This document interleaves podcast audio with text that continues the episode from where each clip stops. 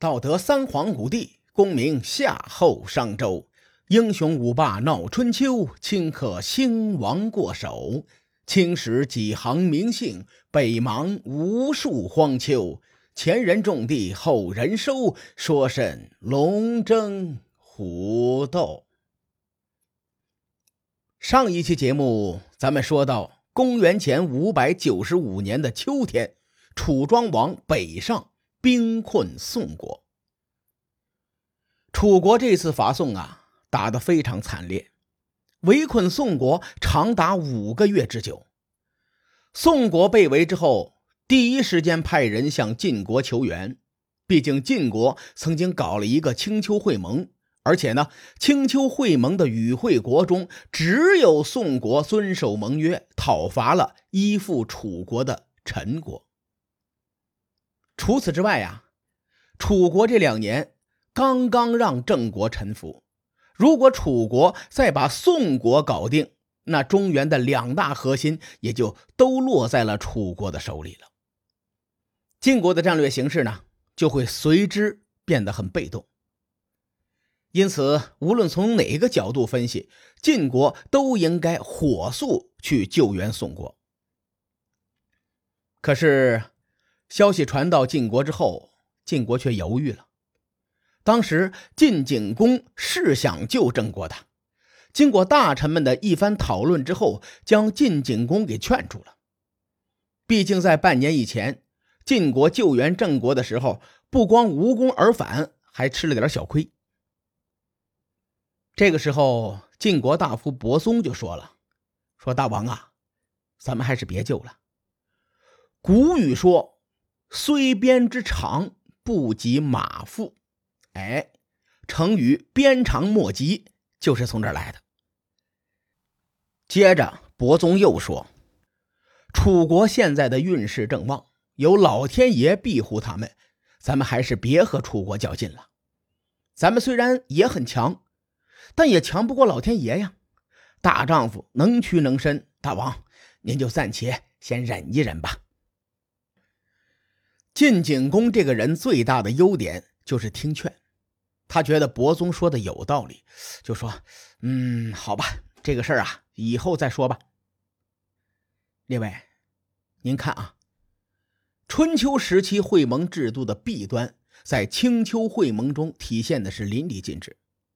各诸侯国考虑事情的角度，永远是把自身的利益放在第一位。晋国在这袖手旁观，宋国那边眼泪都快流干了。他们是从秋天盼到冬天，从冬天盼到第二年的开春啊，没盼来一个救兵。楚国这帮人也是真男人呐，持久程度超越了所有人的想象。袖手旁观几个月之后，晋国面子上实在挂不住了，于是，在第二年的春天，他们想了个对策。先派大夫谢阳前往宋国，对宋国说：“你们一定要顶住，千万不要投降。我们的军队已经在路上了，马上就要到了。”晋国这个计谋呢，流传至今，被饭店行业活学活用。啊，你比方说，咱们在外面吃饭的时候，经常问服务员：“呃，菜好了没有啊？”服务员想都不想，眼皮都不抬一下，直接说：“啊，马上出锅了。”你看，咱们客观的评价一下啊，晋国这个谋略也不见得特别不靠谱。咱们仔细想，已经打了好几个月了，晋国此时再兴师动众救援宋国，有可能大军还没到呢，宋国这边就已经和谈了，对吧？这种事情发生的概率是很大的。咱们就说邲之战的前夕，楚国打了郑国接近四个月，晋军还没赶到，郑国这边就已经和谈了。这事儿两年前刚发生过，保不齐就会重演。总之啊，谢阳带着忽悠宋国的使命，踏上了南下的征途。这位老兄在途经郑国的时候，出身未捷，先被郑国给逮了个正着。啊，郑国呢就把他抓起来献给了楚国。楚庄王得到谢阳之后，喜忧参半呐，不知如何是好了。忧的是他们也以为晋军已经在路上了，并且马上就到了；喜的是楚庄王想到了一条攻心计。列位，您想，这两年说楚国穷兵黩武也不为过。他们先打了陈国，又打了郑国，而且还打了四个多月。接着呢，又和晋国打了邲之战，接着再远征萧邑。现在又开始攻打宋国，而且一打就是五个月。楚国即使身体再强壮，他也会累呀，对吧？这个时候，楚军已经是疲惫之时了。而谢阳的到来，让楚庄王看到了能迅速结束战争的契机。楚庄王打算将计就计，让谢阳出面劝宋国投降，并且告诉宋国。晋国的援军不会来了。如果谢阳真这么说，宋国很可能权衡利弊之后迅速投降。啊，这就是兵法里说的“攻心为上”。讽刺的是，楚庄王并不知道自己的攻心计就是真实的情况，所以他心急如焚呐，想要在晋军到来前就提前结束战斗。于是楚庄王就用重金贿赂谢阳，让对方配合自己。谢阳是个好同志，坚守自己的职责，一直不肯答应楚庄王。如此这般，这般如此，楚军前后劝诱他三次，谢阳终于是松口了啊，就答应了楚庄王的要求。随后，楚军让谢阳登上楼车，让他对宋军喊话。结果万万没有想到，谢阳说：“宋国的弟兄们，你们坚持住，晋国已经在南下的路上了，马上就到。”这楚庄王一听就火了，心说：“你个谢阳太不厚道了。”于是呢，就派人对谢阳说：“说你此前已经同意了楚国的要求了，如今却出尔反尔，你给我一个完美的解释。”不是我楚国没有信用啊，而是你背信弃义，你就接受应有的惩罚吧。谢阳同志不卑不亢的回答说：“我奉大王的命令出使宋国，我就是死也不会背弃我的国君。这件事儿怎么会因为你们那点金银财宝而改变呢？我此前答应楚国的要求，只是为了借机会完成我的使命罢了。”纵有一死，那也是我的福分。楚庄王听了使臣的回报，长长叹了一口气，他感慨这个谢阳是个君子。所谓明主不杀君子，我不能杀了他。随后就把谢阳给放了。宋国上下听到谢阳带来的消息，他们仿佛被打了一针强心剂呀，咬紧牙关，又坚持了三个多月。楚国和宋国都没料到，这么长时间过去了，谁也没有见到晋国的援军。这场围宋之战，从一年前的九月份打到了第二年的五月份，双方都撑不住了。楚庄王有些熬不下去了，于是呢，就起了撤兵的念头。就在这个时候，申州的儿子申西跳出来说：“说大王啊。”我父亲明知前往宋国是送死，仍然是义无反顾，为的是楚军能够师出有名，咱们攻打宋国。如今呢，您却要撤兵，这岂不是言而无信吗？申西这番话让楚庄王黯然不语。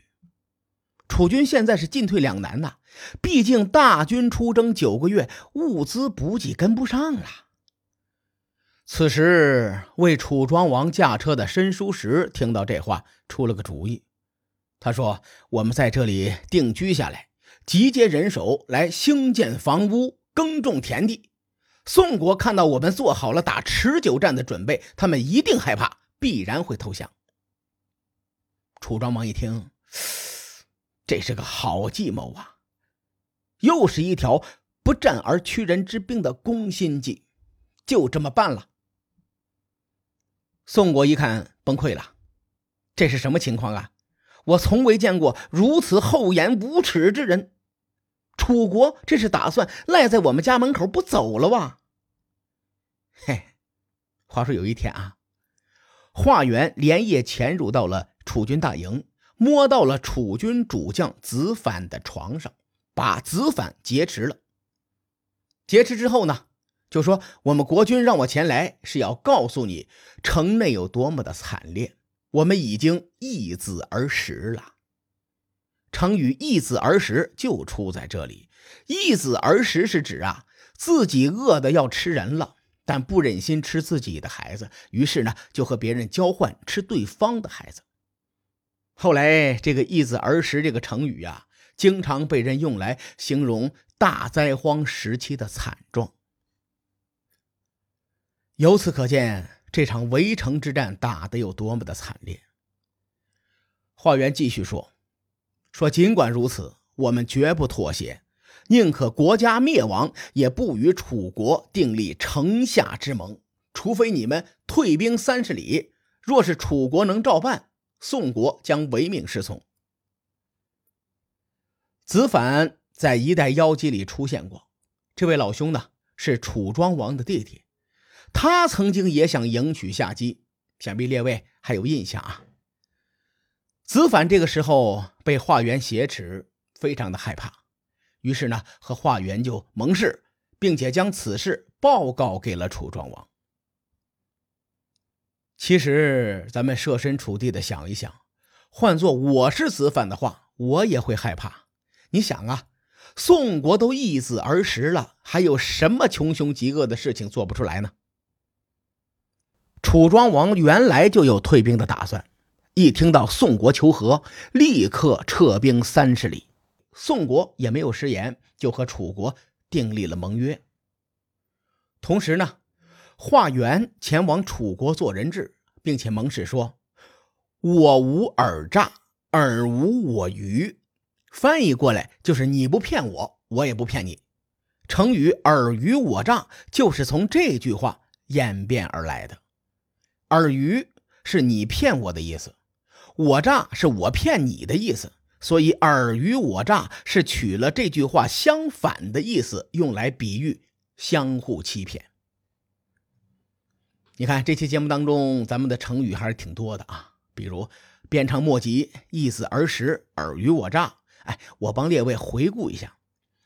咱们说完邲之战前后的晋楚争霸，再来看一下楚国的战略形势。此时呢，秦楚交好，齐楚也越走越近。而郑宋两个中原核心诸侯国也被楚庄王收入囊中。这一年是公元前的五百九十四年，也是楚庄王霸业最辉煌的时刻。晋国手上的牌不多了，所幸他们有表里山河的地理优势，不至于很快被吞并。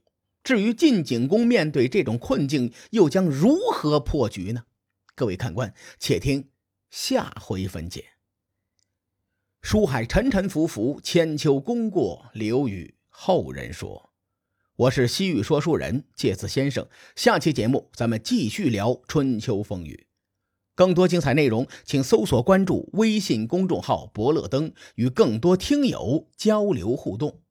伯乐灯还将定期为粉丝发放福利。愿我们的存在让您对明天更有期许。咱们。后会有期。